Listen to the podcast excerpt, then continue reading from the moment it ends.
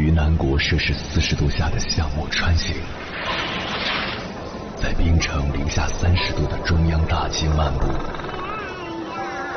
往十里洋场听罢一曲天涯歌女，西出阳关凭黄沙穿金甲，风霜雨雪，四季如歌，不曾倦怠。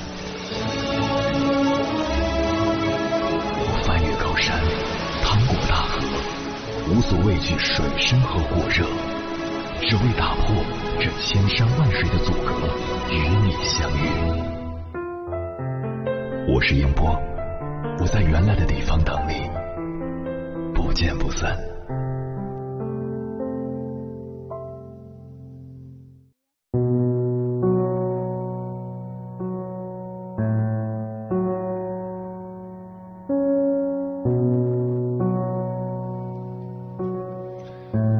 人到中年之前，难免都喝过几口鸡汤，区别就是等你到了中年，不用计较对不对，反正喝了就喝了，曾经管过饱。这几年大家都不容易，以前你可能看不出来，但是以后会看到。确实有些生意突然不好的，工资被降低的，找工作没找到的，但也有开公司照样风生水起，还发展更好的。要说疫情影响经济环境、中美关系，那是外力，还不能直接像如来神掌一般打到你我这些小老百姓身上。就像势能，能级高的才受力更大。大量级，比如企业家经营企业，面临的可能是裁员、换行业或者倒闭。就普通人而言，无非就是工资受限、职场发展受限。加上三十五岁的年龄坎儿，你若想获得更多，只能自己单干。但是这些又跟外界环境关联不大。如果你能力非凡，任何时候都可以跟老板谈谈你希望的条件，或者按照你理想的创业节奏去进行创业。毕竟我们还处在市场经济的时代。一句话，在中年或者步入中年后。如果你觉得生活很难，那说明你还没有磨好。但你要是总觉得没磨好，就可能产生焦虑。尤其是膝下有一两个娃，上面有几个老人，医疗、教育开销，外加一套学区房。所以现在的中年人，除了风生水起、已经实现财富跃层的，大多数都开启了以下这几种生存模式：煎。炒、煮、炸与乱炖，我们不得不承认，中年人都是生活的下酒菜。第一种煎模式，在大型企业位居高层，有资历、有权威、有丰厚的收入，但是英雄开始气短，精力渐渐不足，底下青年才俊蠢蠢欲动，队伍不好带，同僚想法多。难免勾心斗角，主要精力已经不是扑在业务上，而是搞政治，不是为了夺天下，只是维稳或者渐渐身退。偶尔觉得身心煎熬，也觉得厌倦工作，但为了一家老小还在坚持。这是奸模式，毕竟换个新坑，情况不明，也没有老坑积累的资历。第二种炒模式，这是一般企业里俗称小民营的老板或二把手。企业不够巨大，资源不够挥霍，每笔开销都要记挂。毕竟辛苦血汗钱都要量入为出，尤其经济不好时，更是权衡利弊。不能闲置大脑，也不能幻想躺赢。就像炒菜，搁久了就糊了。找市场。找供应商，找人脉关系，不奋斗就怕关门大吉。领导队伍多了一份社会责任，开始了就不能喊停。没有大厂背景，跳槽时不大可能空降做领导，还不如掌舵好一条船，好歹是自己的船。第三种主模式。这种是大部分职场中年人的写照，温水煮青蛙，说出来不好听，但是年龄到了，天花板就到了，而且女性比男性更难。晋升越往上，坑越少，人人都是领导，那就没人干活了。挤不上去的，只能原地待着，忍受挑剔，忍受比自己还年轻的小领导的指挥，忍受加班，不敢抗议，还要担心过两年自己被优化或者换掉，跳槽显得余力不足，还是待着稳妥。这还是有职业发展要求的人。其他早就放弃上进的，每天按部就班，抓好手中的牌，对外声称平淡生活，知足常乐，老老实实听指挥，每月等发工资，不敢多消费，为了家里的开支要留很多存款。肚腩渐渐扎眼，头发也得定期数数，能睡个安稳觉就是现世福利。混圈子就算了吧，还是给老婆摘摘菜，陪陪家人吧，别浪费时间。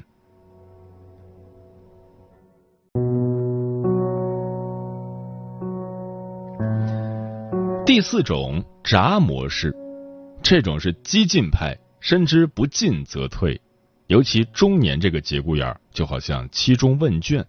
为了不在老年期末问卷分数太凄惨，这时候就要抓紧搏一搏。他们可能跳出来，跳出禁锢他们野心的旧体制，跳出已经疲软的名存实亡的婚姻，跳出阻碍他们发展的老东家，开始创业。但跟青年人创业不同，中年创业更像是出于无奈和最后一搏，会更稳重。不会多给自己找风险，准备较充分的是主动创业，结合自己积累的能力和资源；突然被迫出来的是迫于家庭生活压力或者职场发展受阻，一时准备不足，开始摸爬滚打，在失去工资这个现金流的保障后，吃吃土，咬咬牙，不来砸一波，肯定就此沉下去了。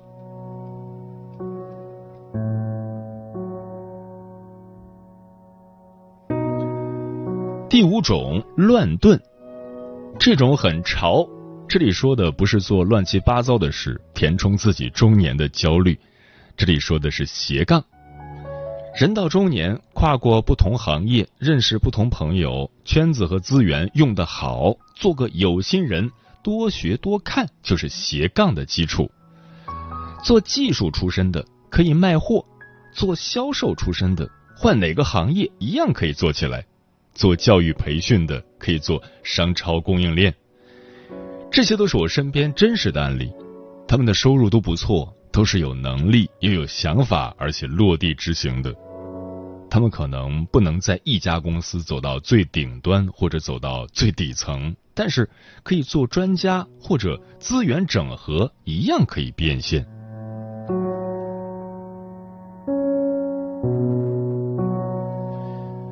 最后来单独说说女性，男女平等是原则，但社会做不到统一对待。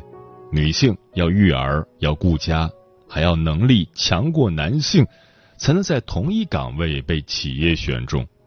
如果不是待在女性特有的服务类行业，中年危机更盛。比男性更加多愁善感的性别特征，让女性会更细腻。但受到外力的影响，也会进一步放大。中年以后，除非有良好的物质生活条件可以滋润人，大部分女性还要面对外表与精气神儿的下滑，没有年轻时候的青春红利与性别照顾，以后的人生难免会面对厮杀。中年女性不比中年男性面临的压力少，何况现在大部分家庭都还是双职工。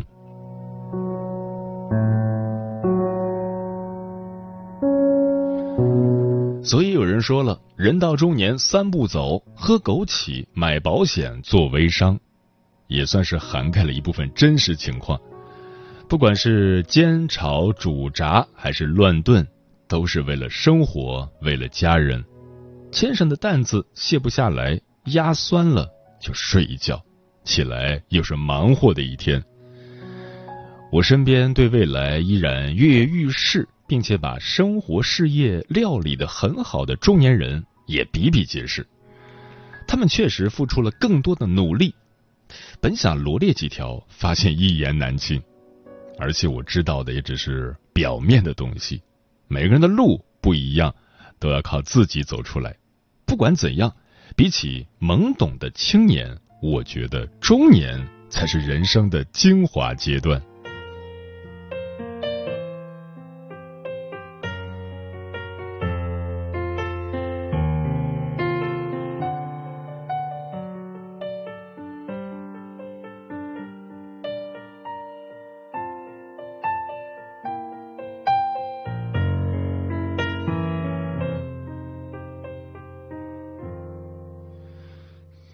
曾经以为老去是很遥远的事情，突然发现自己已不再年轻，转眼已是半生，岁月它毫不留情，昨天还没。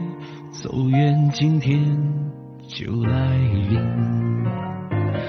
我们这些疲惫的中年人啊，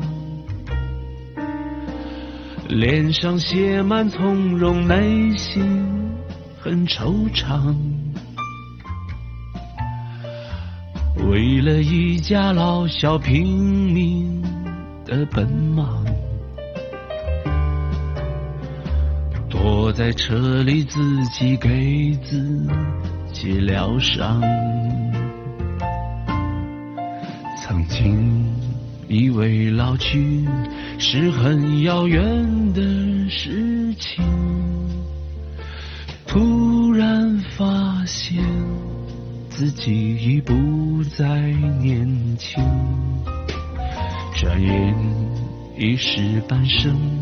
岁月它毫不留情，昨天还没走远，今天就来临。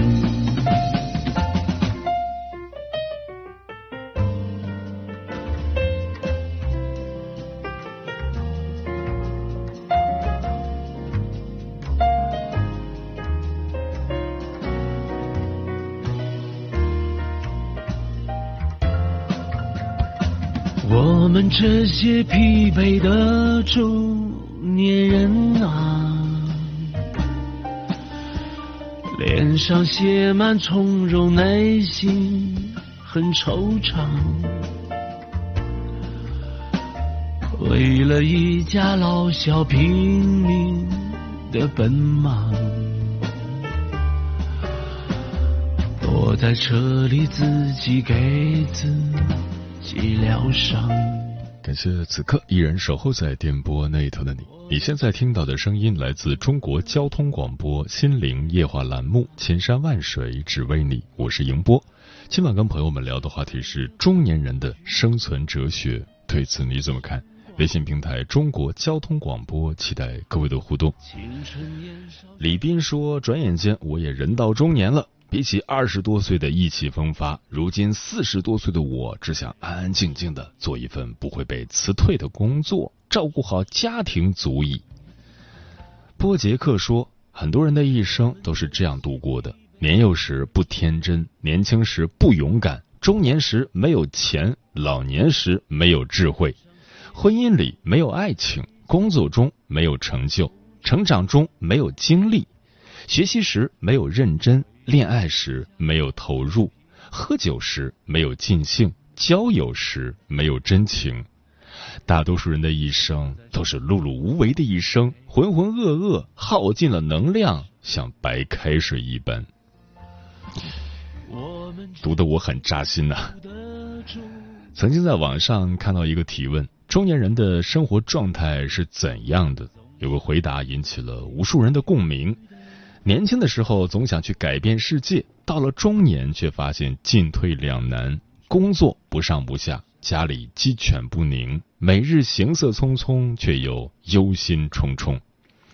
接下来，千山万水只为你，跟朋友们分享的文章选自樊登读书，名字叫《进退两难的中年需要这三样配置》，作者徐小许。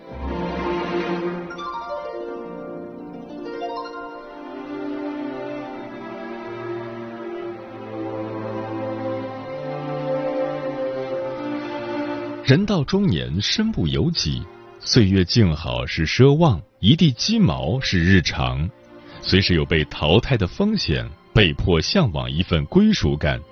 千帆过尽，幡然醒悟，原来这三样才是人生最好的配置。一能力标配。不知你有没有发现一种现象：三十岁之前，人与人在收入和地位上的差距并不大。可一旦到了三十五岁，就会出现天壤之别。有的人功成名就，有的人一事无成。三十五岁危机让人充满了焦虑，不知哪天就失去了存在的价值。正如张泉灵所说：“当时代抛弃你时，连一声招呼都不会跟你打。”其实，不管处于哪个时间段，没有能力都是存在危机的。每个年龄都要有自己的优势。有人说，让自己不被替代的方式有两种：一种是做了别人不愿做的事，一种是把人人都能做的事做到极致。只有保持终生学习的习惯，才有抵抗瞬息万变的底气。看过杭州快递员李庆恒的故事，很受鼓舞。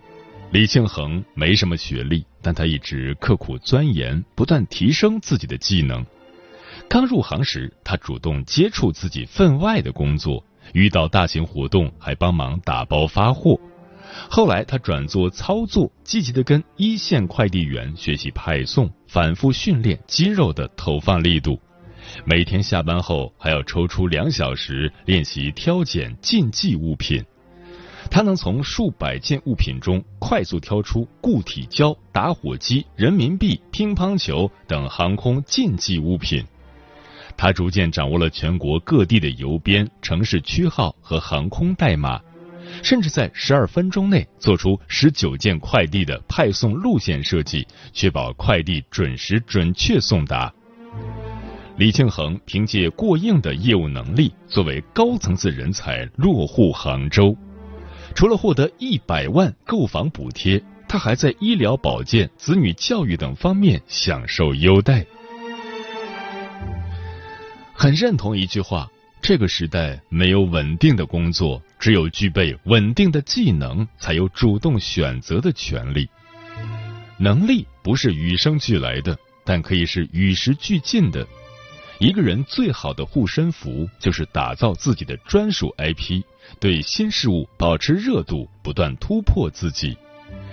有技傍身，就有了抵抗风险的能力，收获满满的安全感。活得从容坦然。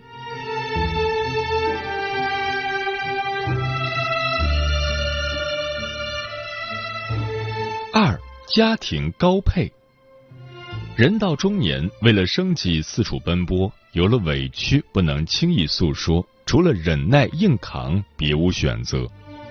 萧伯纳有句名言：“家是世上唯一隐藏人类缺点与失败的地方。”同时也蕴藏着甜蜜的爱。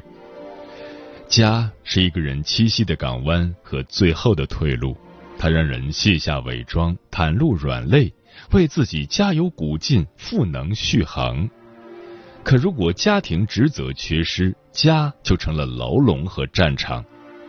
网友菲菲讲述了自己的烦恼：她和丈夫平时工作很忙，收入却不高，经常要靠家里老人接济。老人身体不好，经常住院，菲菲夫妻俩却没有时间陪伴。菲菲的儿子上初中，正处于叛逆期，动不动就跟父母对着干，成绩一塌糊涂。他们一家人总是相互埋怨，有时因为一点点琐事就争吵不断。菲菲时常感到力不从心，对什么都提不起兴趣，甚至想尽快逃离那个家。人到中年，成不了父母的靠山臂膀，做不了孩子的正面榜样，亲人之间势必分崩离析，对未来失去希望。电视剧《王贵与安娜》中，王贵本来什么家务都不会做，结婚后他开始学着做饭，还在外面做兼职代课，忙得不可开交。安娜之前比较强势，不过王贵在外工作的两年时间，都是她一个人拉扯孩子，还帮着照顾婆家人，一起省吃俭用，共度难关。王贵总是让着安娜。安娜也很明事理的给王贵台阶下，两个人互相体谅，共同经营，慢慢驱散了阴霾，日子越过越有滋味。有句话很经典：对于中年人来说，最大的成就不是做了多大事业，赚了多少钱，而是能营造一个温暖和睦的家庭。家庭关系是一个家的风水。决定了一个人的喜怒哀愁和前程未来。家庭不和是一场灾难，会把所有好运拒之门外，让家庭逐渐衰败。家庭安定是坚实的后盾，再暗淡的日子也会放出光芒，时来运转。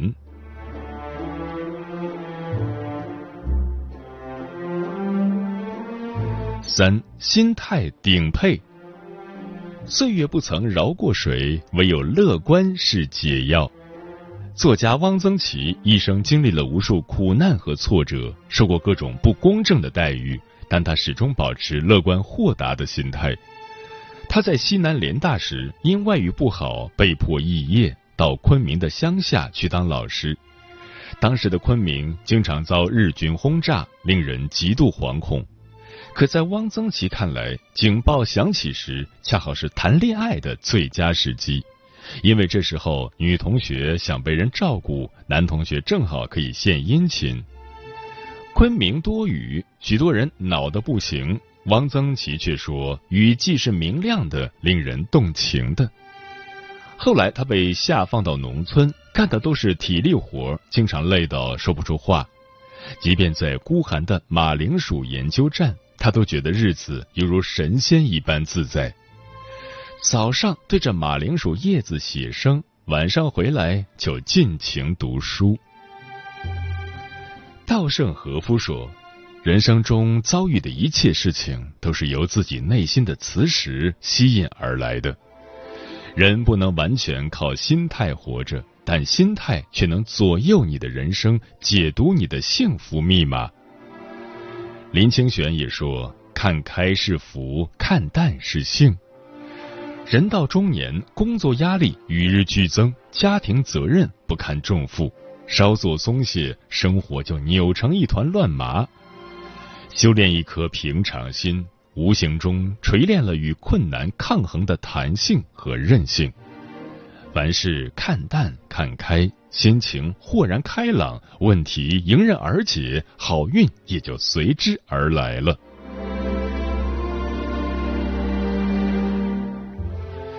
有位作家是这样形容中年的：这是一个最好的年纪，也是一个最坏的年纪；这是一个光明的季节，也是一个暗淡的季节；这是失望之冬，也是希望之春。中年是岁月沉淀的心境，也是自我修行的馈赠，是生命的分水岭，也是盛华的开幕式。扎实的能力是生存的底气，和睦的家庭是生活的意义，乐观的心态是生命的智慧。把这些配置打造好，人生便会渐入佳境。往后余生，愿你的生活风平浪静，偶尔狂风巨浪也能处变不惊。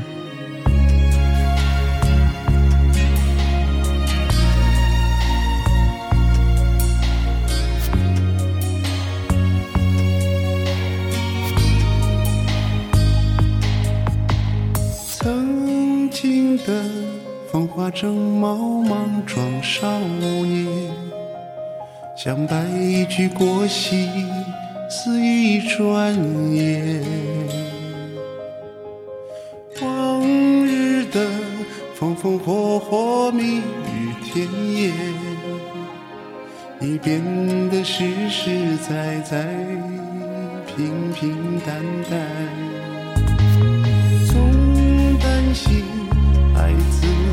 考卷儿太难最怕见父母的话眼呆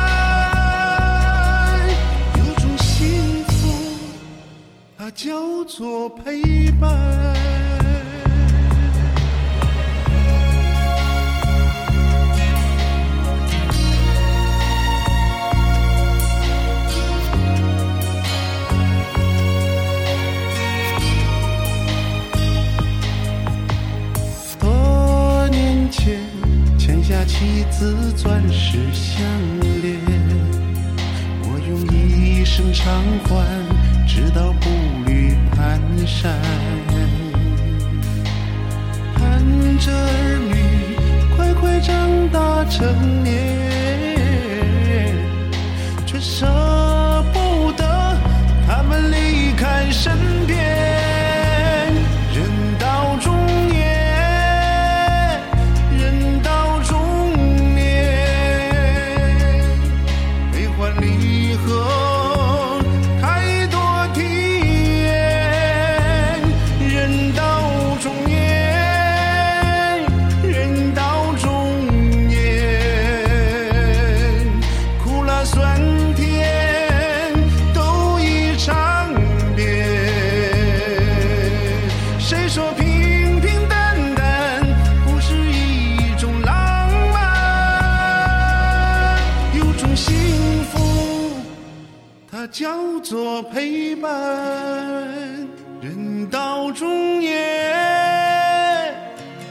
到中年苦辣酸甜。